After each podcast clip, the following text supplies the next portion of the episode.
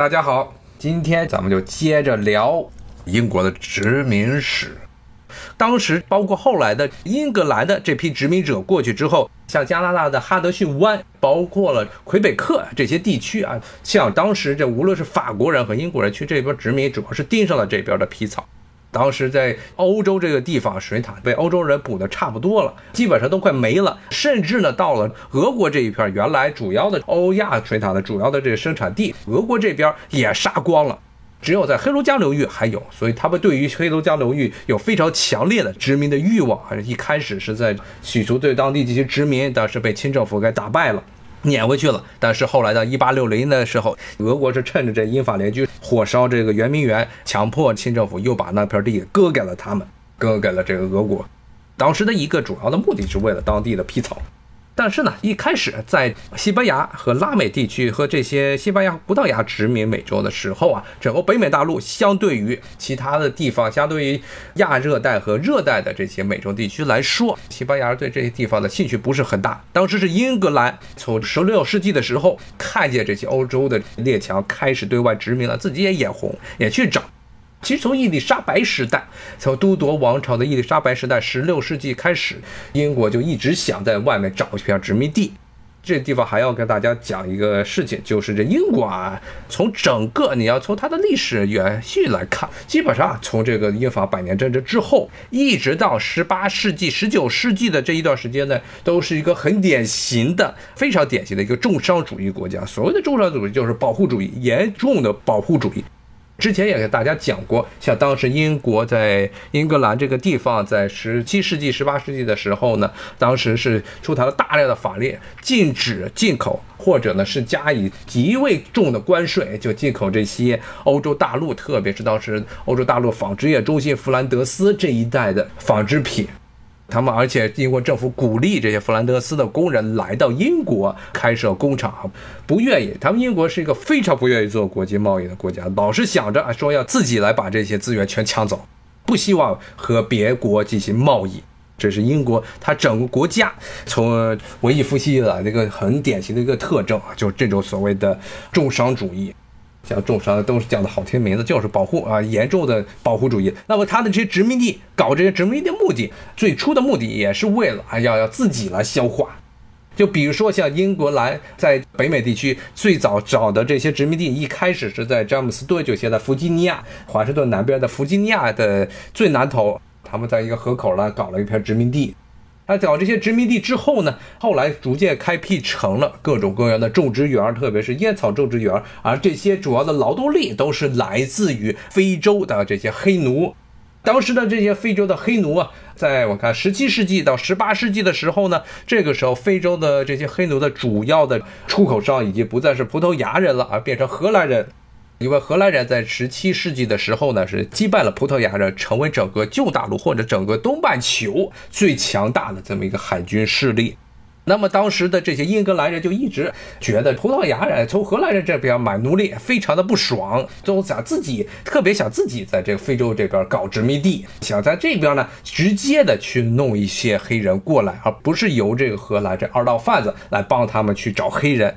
这个最后，甚至呢，英格兰的政府还出台了法令，说禁止说让荷兰人帮他们去弄，禁止呢从荷兰人的船那方买黑奴。最后这就把荷兰人给激怒了，说你这个这不说好的叫国际分工吗？你这不是国际分工，你叫一家独吃，哎，一家要独大。这个其实是导致了后来英格兰和荷兰在十七世纪的时候一系列的英荷战争的原因之一，就是英格兰一直是阻止荷兰人与自己的本土和自己的殖民地做生意，荷兰人非常的不满，而且不仅是不做生意，而且英格兰人还老经常要在这荷兰挖荷兰人的墙角。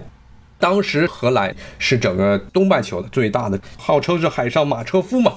把整个葡萄牙的很多的殖民地全部都掠夺过来了。但是呢，当时荷兰人在十七世纪的时候啊，荷兰一开始这英荷战争打响的时候啊，荷兰人是占了上风的，因为当时英国的海军其实很矬。之前其实也跟大家讲过，英格兰的海军直到了十八世纪初的时候，才真正的变成了一支世界一流的海军。在十七世纪的时候，特别十七世纪的中叶之前，他一直是被荷兰人压着打。甚至荷兰人曾经偷袭英格兰皇家海军的主要的这些港口，把这英格兰的这些海军一把火全给烧没了。后来是英格兰靠了总有法国那个傻帽路易十四跟这荷兰开战，最后呢把荷兰人给打垮了。是这么一个情况，最后是因为英格兰自己打败不了荷兰，就让法国人帮他去把这个事儿给弄了。法国基本上路易十四这个时代基本上就是一个非常严重的好大喜功的这么一个时代，所以当时法国啊是欧洲人口和军事实力最强的国家，但是路易十四基本上把法国的所有的外交关系全部都搞砸了，而且呢让整个国家背了一屁股债，然后也没有赚到太多的利益，反而的使得周边的国家都非常的极度的仇恨他。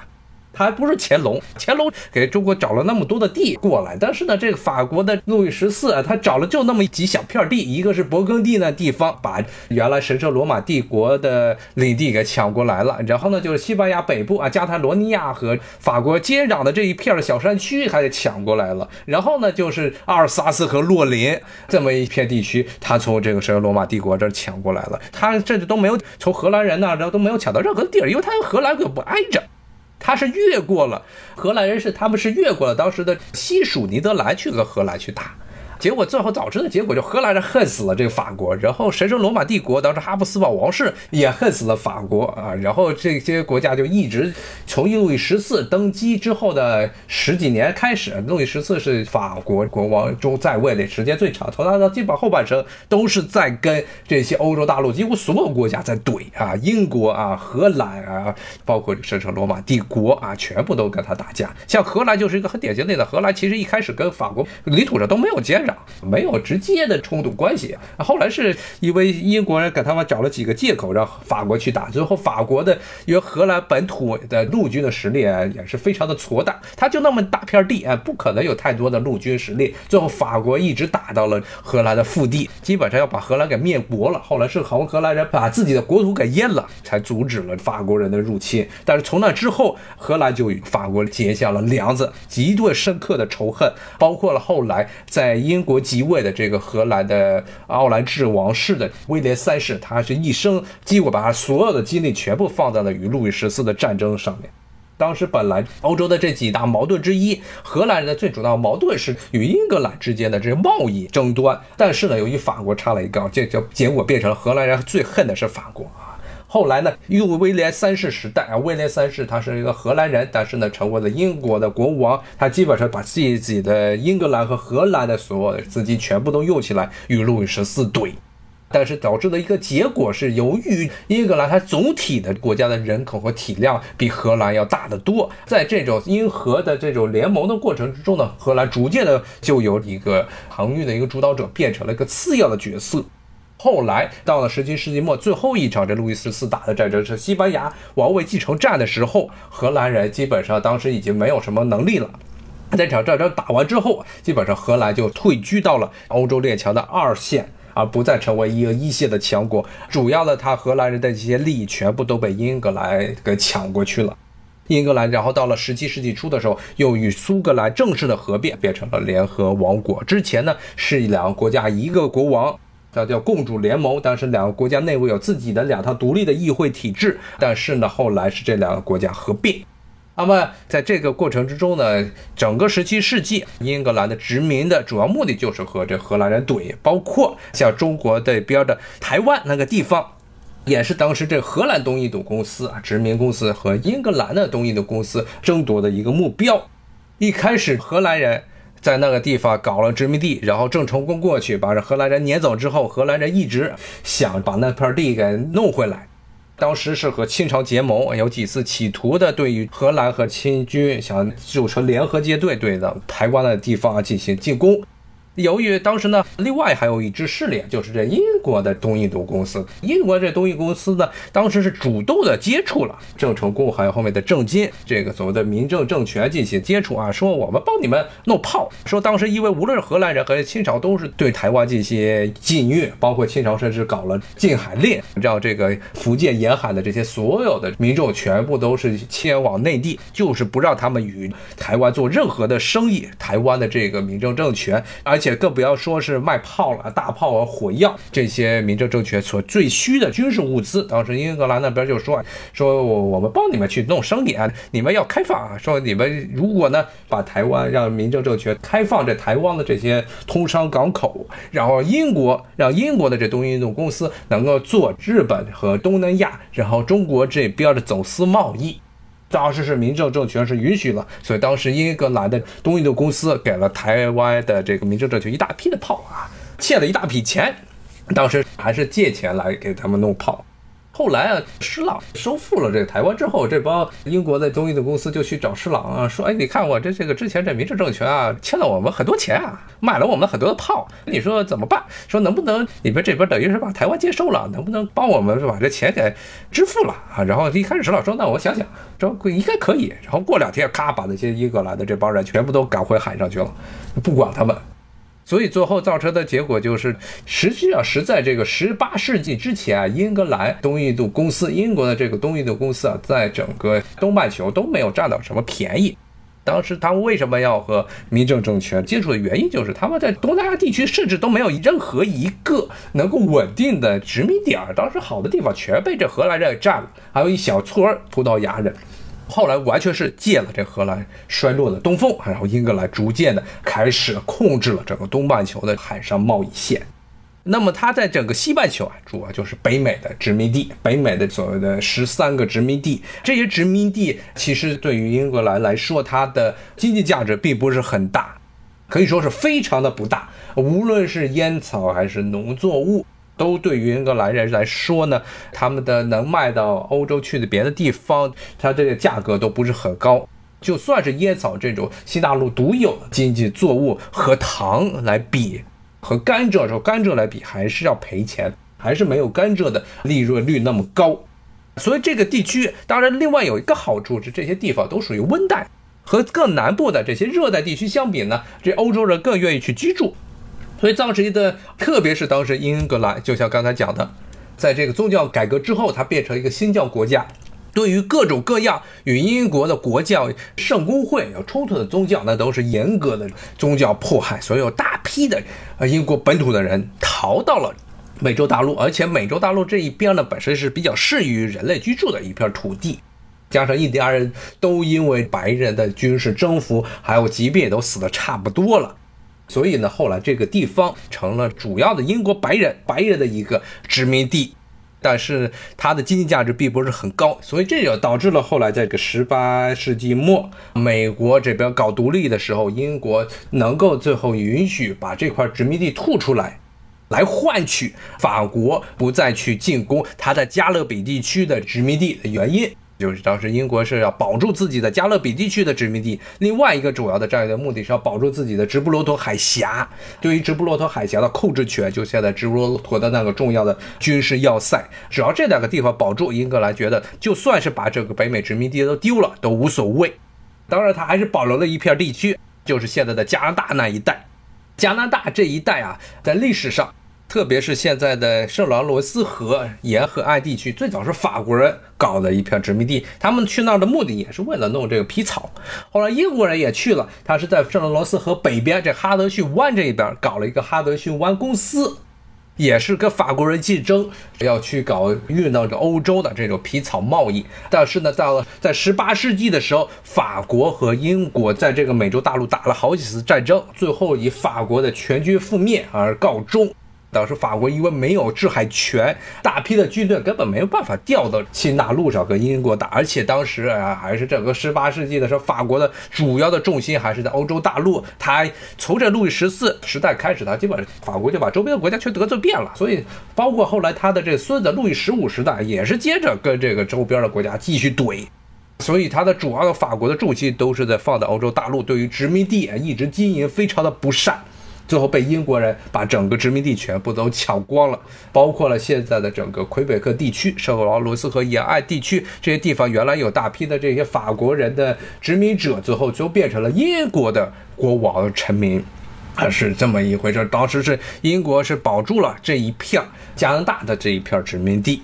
但南部的那些领土呢，那英国人看着好像是没有什么太大的经济利益啊，就让这帮洋基佬说让这些洋基佬就让他们自己去瞎造吧吧。结果法国人最后还给英国人捅了一刀，就是当时之前跟大家讲过，拿破仑时代把西奥良和整个路易斯安那殖民地，当时所谓的路易斯安那殖民地不光是现在的路易斯安那州，还包括了整个密西西比河沿岸的一大片流域，全部都给非常便宜的价格卖给了托马斯杰夫逊的这美国政府。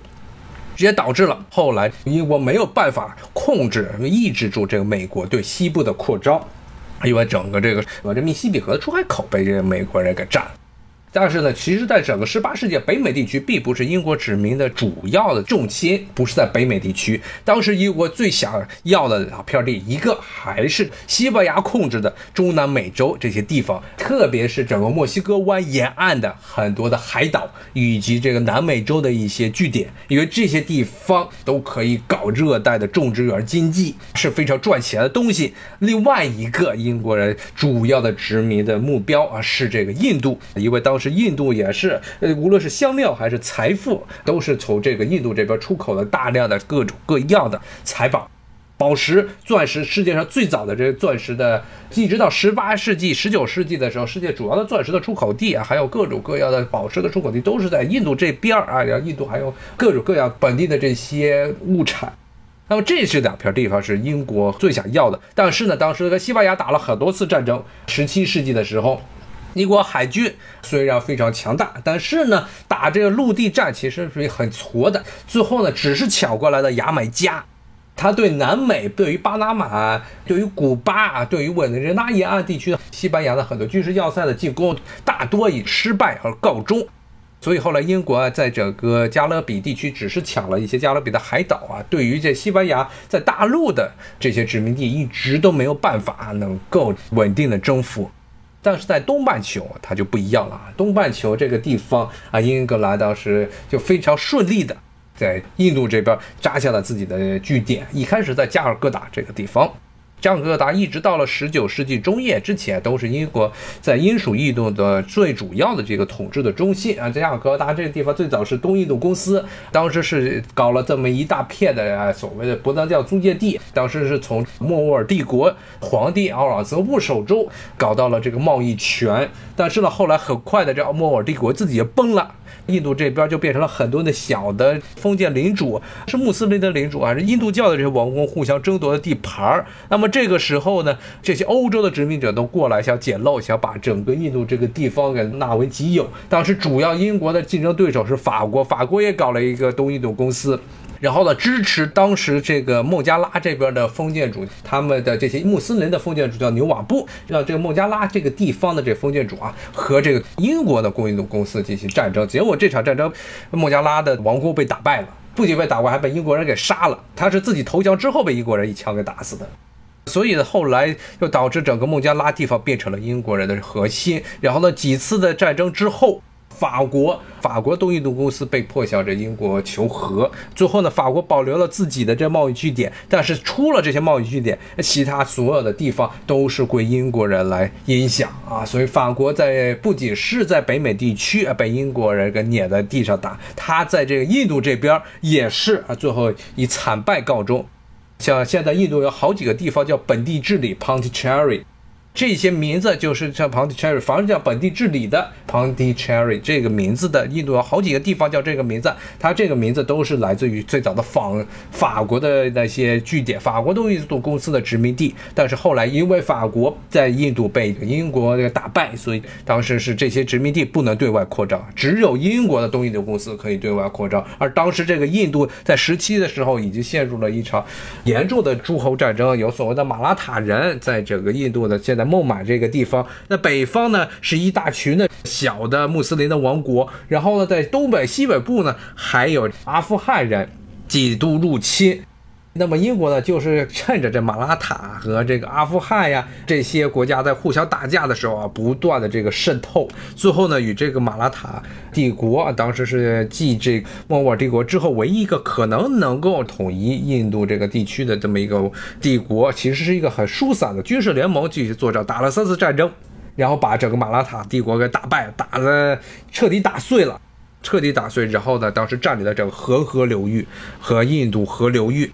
然后呢，这样的情况下呢，印度逐渐的就变成了英国的自己的一个专属的殖民地。英国把这块殖民地给占下来之后呢，就依靠着印度的这些物力、人力还有财力，能够源源不断的支持他们本国的经济建设，以至于后来刚才一开始的时候跟大家说，拿破仑看着眼红啊，一直想把这块地给弄过来。他之所以要远征埃及，拿破仑亲自带军队远征埃及，就是要打通从埃及到印度的这么一条交通线，想从这条线上来进攻入侵印度，把英国的最重要的一个。每一个财源给断了。当时一开始的时候，这拿破仑还跟当时的这个俄国沙皇保罗，保罗一世，保罗一世达成了一个协议。当时保罗一世是这个拿破仑的这个脑残粉，他说我们结盟，说如果我们法国和俄国要结盟，说俄国你们从哈萨克那一带，哈萨克的大草原那一带对南进攻，我们法国从埃及这一块对这个印度进攻，然后我们一起会师在印度把英国人彻底给打趴下。一开始这保罗一世真的就想这么干，但是呢，他因为俄国当时主要的贸易对象是英国，然后俄国主要的枪支的进口的对象。英国又是这俄国主要军火的最重要的出口贸易伙伴，所以当时这保罗一世他想调动这些哥萨克在哈萨克草原这一带的哥萨克人对南进攻的时候，这保罗一世很莫名其妙的就被人暗杀了。然后呢，暗杀之后，他即位的那个亚历山大二世一开始的时候是坚定的反法主义者，当然有一种说法是说是他儿子亲自把这保罗一世他老爸拿枕头的捂死的，还是有这么一种说法。但是这就可以看见当时俄。中国对于这个英国的依赖程度有多高？当时英国独占啊、独享整个印度之后，基本上就完全的这扭转了欧洲大陆上的其他的国家在这个人力和财力这块都无法与英国进行竞争。啊，那么这个情况到了十九世纪的时候，十九世纪英国又借着这些殖民地，不断的对自己内部输血，所以呢，很快的就搞了这个工业革命。而工业革命之后，英国又在十九世纪又开始了新一轮的这么一个殖民的扩张。好，今天就先到了这儿，谢谢大家，拜拜。